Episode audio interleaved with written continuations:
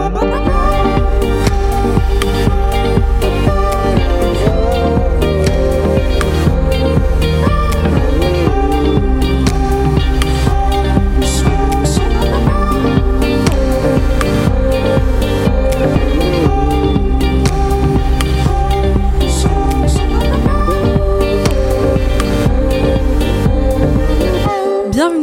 Radio Phoenix, vous êtes dans la Méridienne, merci d'être avec nous.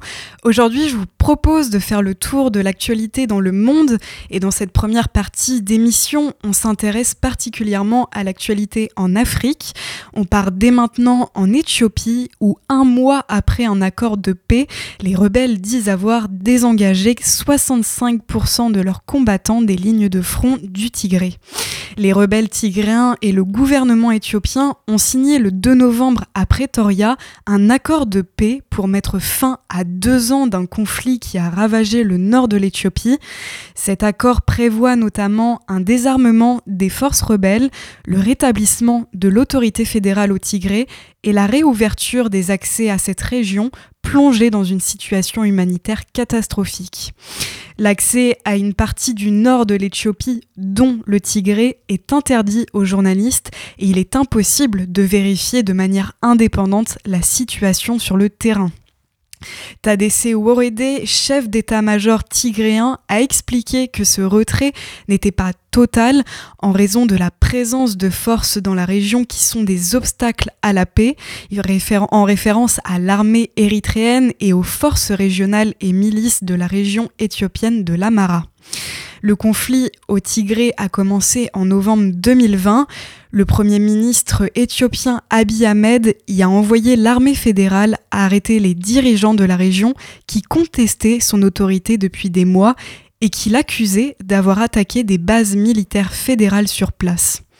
Initialement défaites, les forces rebelles du Tigré ont repris le contrôle de la majeure partie de la région dans le courant 2021 lors d'une contre-offensive qui a débordé en Amara et en Afar et les a vus s'approcher d'Addis Abeba. Les rebelles se sont ensuite repliés vers le Tigré. Le bilan de ce conflit, qui s'est déroulé largement à huis clos, est inconnu. Le think tank International Crisis Group et l'ONG Amnesty International le décrivent comme l'un des plus meurtriers au monde. La guerre a aussi déplacé plus de 2 millions d'Éthiopiens et plongé des centaines de milliers de personnes dans des conditions proches de la famine selon l'ONU. Si les opérations humanitaires se sont amplifiées depuis l'accord de Pretoria, l'aide acheminée reste très inférieure aux besoins et les accès à certaines zones de l'Est et du centre du Tigré restent restreints, comme le soulignait le programme alimentaire de l'ONU le 25 novembre dernier. Toujours selon l'ONU, les deux ans de guerre ont rendu plus de 13 millions de personnes dépendantes de l'aide humanitaire dans le nord de l'Éthiopie. Partons maintenant au Soudan où les dirigeants militaires et civils soudanais ont signé hier un premier accord visant à mettre fin à une crise profonde qui sévit dans le pays depuis le coup d'État du général Bourané le 25 octobre 2021. Ce putsch a fait dérailler une transition difficile vers un régime civil installé euh, après l'éviction en 2019 de l'ancien président Omar el-Béchir, resté au pouvoir pendant près de trois décennies. Depuis, des manifestations quasi hebdomadaires contre le putsch ont lieu dans ce pays frappé par une crise économique et une montée de la violence. Le récent, accord a été signé par le général Bourané, le commandant paramilitaire ainsi que plusieurs groupes civils, notamment les Forces pour la liberté et le changement, FFC, dont les représentants ont été évincés lors du coup d'État. Cet accord, intervenu après une réunion vendredi entre les FFC et d'autres groupes politiques, constitue la première étape d'un processus politique en deux phases. Dans un premier temps, il jette les bases de l'établissement d'une autorité civile de transition et la deuxième phase comprend un accord final traitant de questions telles que la justice transitionnelle et les réformes de l'armée, phase qui devrait être achevée d'ici quelques semaines selon un communiqué des FFC. Les États-Unis, la Norvège, le Royaume-Uni, les Émirats et l'Arabie saoudite ont salué ce premier pas vers l'établissement d'un gouvernement dirigé par des civils et une transition aboutissant à des élections. Mais de leur côté, les militants pro-démocratie, opposés à toute négociation et tout partenariat avec l'armée depuis le coup d'État, ont appelé à des manifestations de masse contre l'accord. Les principaux anciens dirigeants rebelles qui ont signé des accords de paix avec le Soudan en 2020 et soutenu l'armée après le coup d'État ont également exprimé leur opposition. Et pour terminer, je vous propose de partir en République démocratique du Congo, où deux ministres congolais ont affirmé hier que le récent massacre dans le, village de Kishish, Kishish, dans le nord Kivu, avait fait environ 300 morts, dont 17 enfants. Pour expliquer les chiffres, Julien Palucu, ministre congolais de l'Industrie, et Patrick Mouyaya, ministre de la Communication et porte-parole du gouvernement, ont indiqué qu'ils provenaient de la société civile et d'une organisation qui regroupe toutes les communautés de la région. Le mouvement rebelle M23, accusé par Kinshasa d'avoir commis le massacre, a rejeté ces accusations et reconnu la mort de huit civils dans ce village, tués selon lui par des balles perdues lors de combats avec les miliciens. Le M23, une ancienne rébellion Tutsi vaincue en 2013, a repris les armes en fin d'année dernière et conquis ces derniers mois de larges portions d'un territoire au nord de Goma, la capitale de la province du Nord Kivu. La RDC accuse le Rwanda de le soutenir, de l'armer et même de combattre à ses côtés, ce que Kigali dément. Un sommet organisé le 23 novembre à Luanda a ordonné un cessez-le-feu, suivi du retrait du M23 des positions conquises, mais aucun retrait n'a été observé à ce jour. Vous écoutez La Méridienne sur Radio Phoenix. Je vous propose de faire une petite pause en musique avant de nous retrouver dans la deuxième partie de la Méridienne. On revient sur l'actualité outre-Atlantique de ces derniers jours, mais avant cela, on écoute Phony PPL et son titre Splashing. A tout de suite.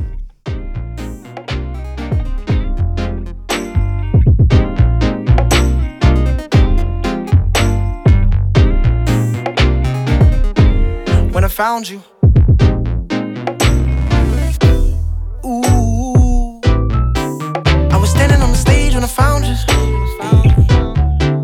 I was standing on the stage when I found you. With your badass friends all around you. Hey.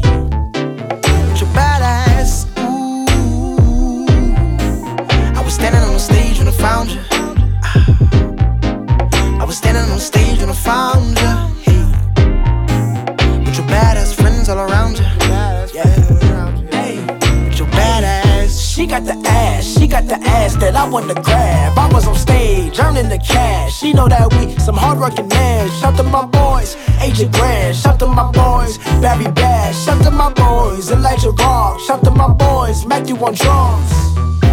This her jam, we playing her song, and she going in, so we putting on. She close to the front, so after the show, what could go wrong? She not from here, I'm not from here. I'm foreign to her, and she foreign, I swear. Shout to your pops, he knew just what to do. Shout to your moms, making someone like you. Ooh. I was standing on the stage when I found you. I was standing on the stage when I found you. With your badass friends all around you. Hey.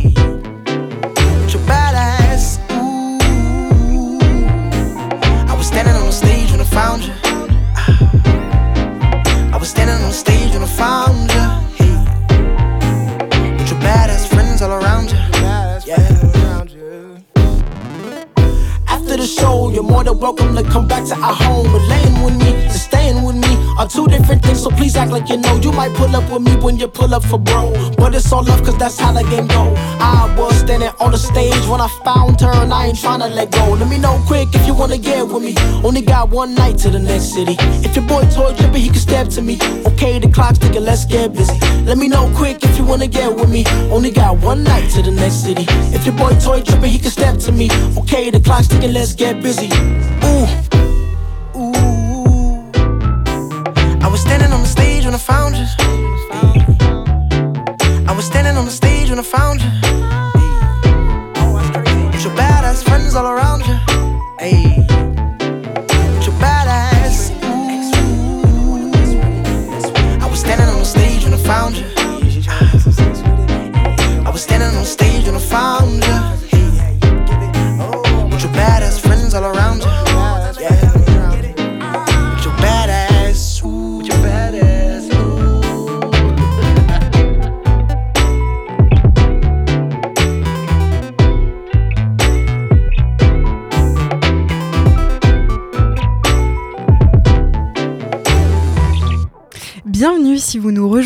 Vous sur Radio Phoenix. Merci beaucoup d'être avec nous dans la Méridienne. À l'instant, vous venez d'écouter Phony PPL et son titre Splashin'.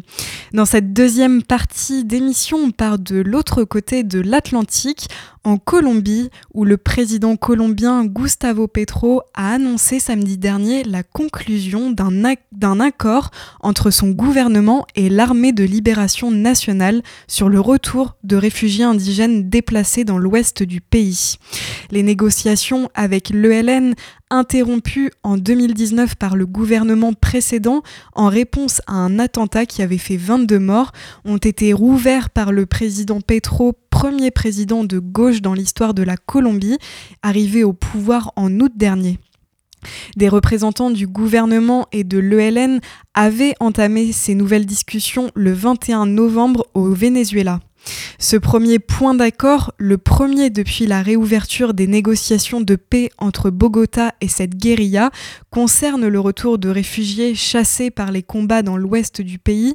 Il n'a pas précisé la date du retour de ces communautés qui avaient fui les territoires qu'elles occupaient légalement dans les régions de Choco et Rizaralda à cause des violences entre narcotrafiquants, groupes paramilitaires et guérillos de l'ELN, dernière guérilla reconnue en Colombie. Le gouvernement et l'ELN n'ont pas convenu d'un cessez-le-feu, mais se sont entendus en octobre pour reprendre tous les accords et les progrès réalisés depuis la signature de l'agenda du 30 mars 2016. Après la suppression, la suspension des pourparlers, les effectifs de l'ELN sont passés de 1800 à 2500 membres selon les estimations officielles. Fondée en 1964, l'ELN reste à ce jour la dernière guérilla constituée comme telle, encore active en Colombie, alors que les forces armées révolutionnaires de Colombie, ou les FARC, ont signé un accord de paix en 2016. Partons maintenant au Salvador où une spectaculaire opération a conduit à l'arrestation de plus de 140 membres présumés de gangs. Près de 10 000 militaires et policiers ont été mobilisés samedi dès l'aube pour contrôler tous les accès de Soyapango à la périphérie de la capitale San Salvador. Cette vaste opération de sécurité s'inscrit dans le cadre de la guerre contre les gangs lancée en mars dernier par le président Naïb Boukele. Depuis plus de, depuis plus de 58 000 membres présumés des Maras ont été arrêtés au Salvador. Pour faire face à l'afflux de détenus, l'administration pénitentiaire a entrepris de construire une gigantesque prison pour 40 000 criminels présumés à Tecoluca, une région rurale au centre du pays. Le président avait annoncé le 23 novembre que des villes seraient encerclées afin que les militaires puissent fouiller les domiciles un par un et procéder à l'arrestation de membres de gangs. Soyapango est la première ville où cette procédure est appliquée. Vous écoutez La Méridienne sur Radio Phoenix. Je vous propose de faire une pause à nouveau en musique avant de nous retrouver dans la dernière partie de la Méridienne. On revient sur l'actualité science et tech de ces derniers jours, mais avant cela, on écoute Dignan Porsche et son titre Electric Threads. A tout de suite.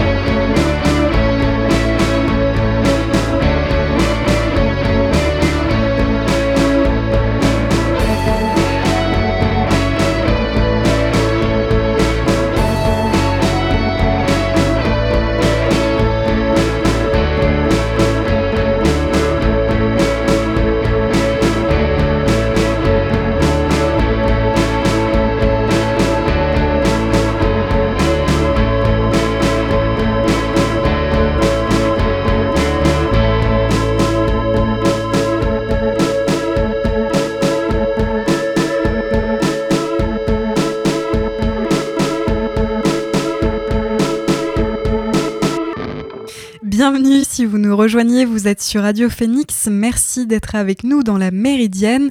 À l'instant, vous venez d'écouter Dignan Porsche et son titre Electric Threads. Dans cette dernière partie d'émission, on fait le récap de l'actu Science et Tech de ces derniers jours. Apporter des réponses sur les origines de l'univers, c'est l'un des plus ambitieux objectifs du projet SCA, présenté comme le futur plus puissant radiotélescope du monde. Le SCA implique deux grands réseaux d'antennes. Le premier, baptisé SCALO, se situe sur les terres aborigènes du peuple Wajari dans l'état d'Australie occidentale, et l'autre, le SCA-MID, sera construit dans la région aride du, du Karoo, en Afrique du Sud. Le projet sera construit par étapes.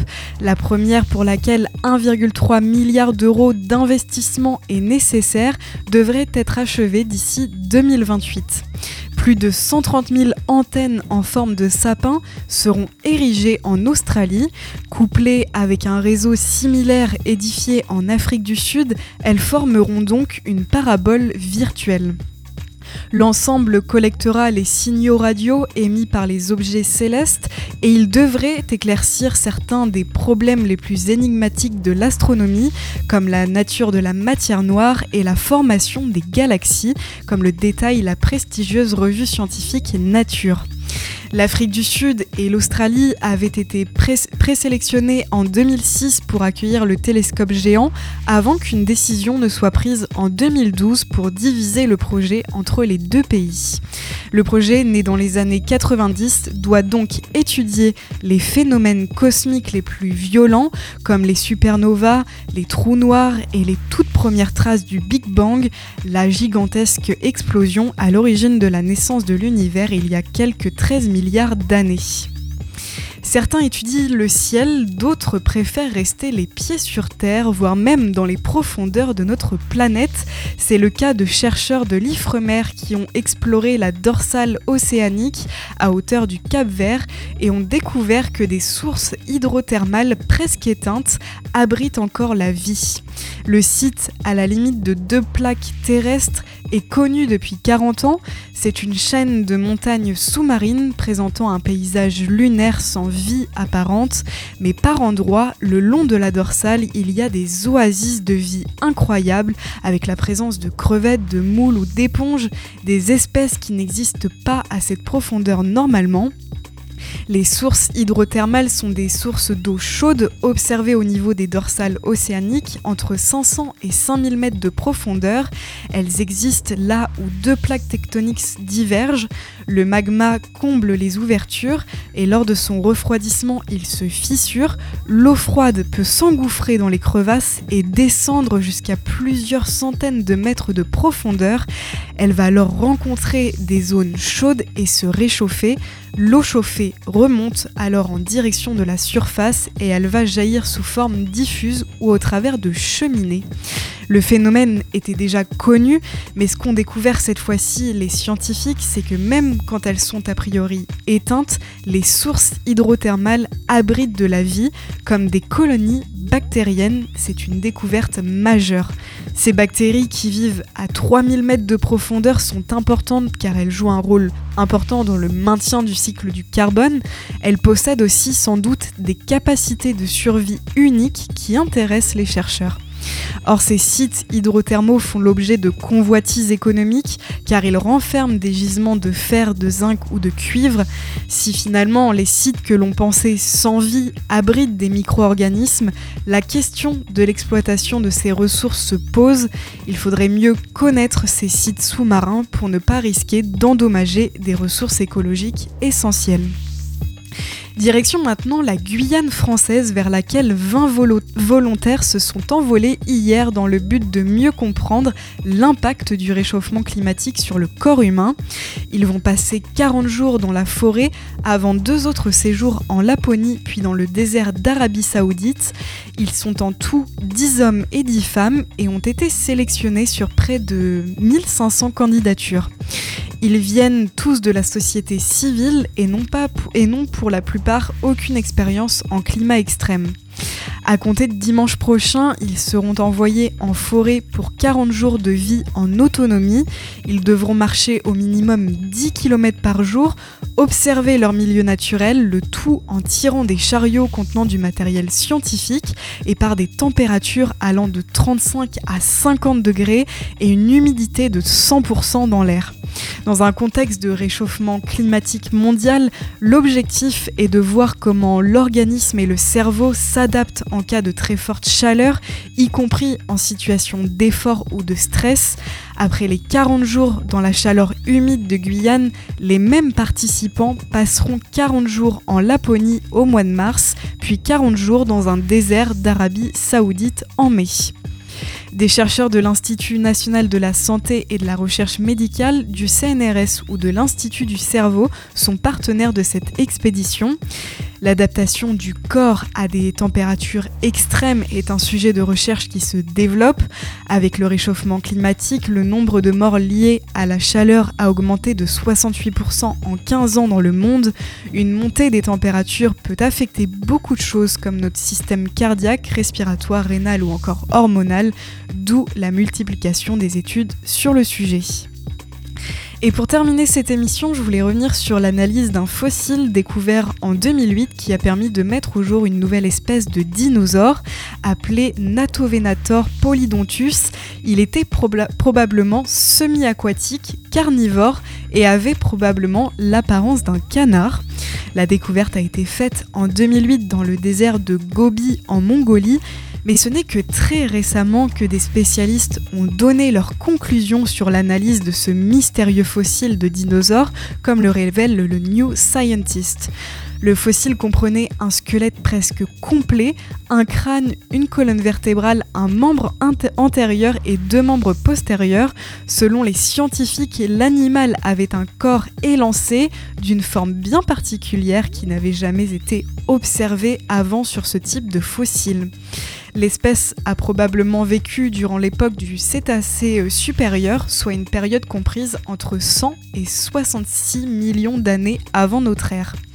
À partir de ces analyses, un portrait robot de ce drôle d'oiseau a pu être établi. Il laisse suggérer que l'animal ressemblait fortement à un canard. L'analyse de son squelette laisse à penser qu'il s'agissait d'un bon nageur, mais aussi d'un bon plongeur grâce à sa forme fuselée. Et de nombreuses dents ayant été découvertes sur le fossile, les scientifiques estiment que l'animal était carnivore, se nourrissant de poissons et d'insectes. Et c'est ainsi que s'achève cette émission de la Méridienne. Merci à toutes et à tous de l'avoir suivi. On se retrouve dès demain à 13h en direct pour une nouvelle émission. En attendant, je vous souhaite un bon après-midi sur l'antenne de Radio Phoenix. À demain!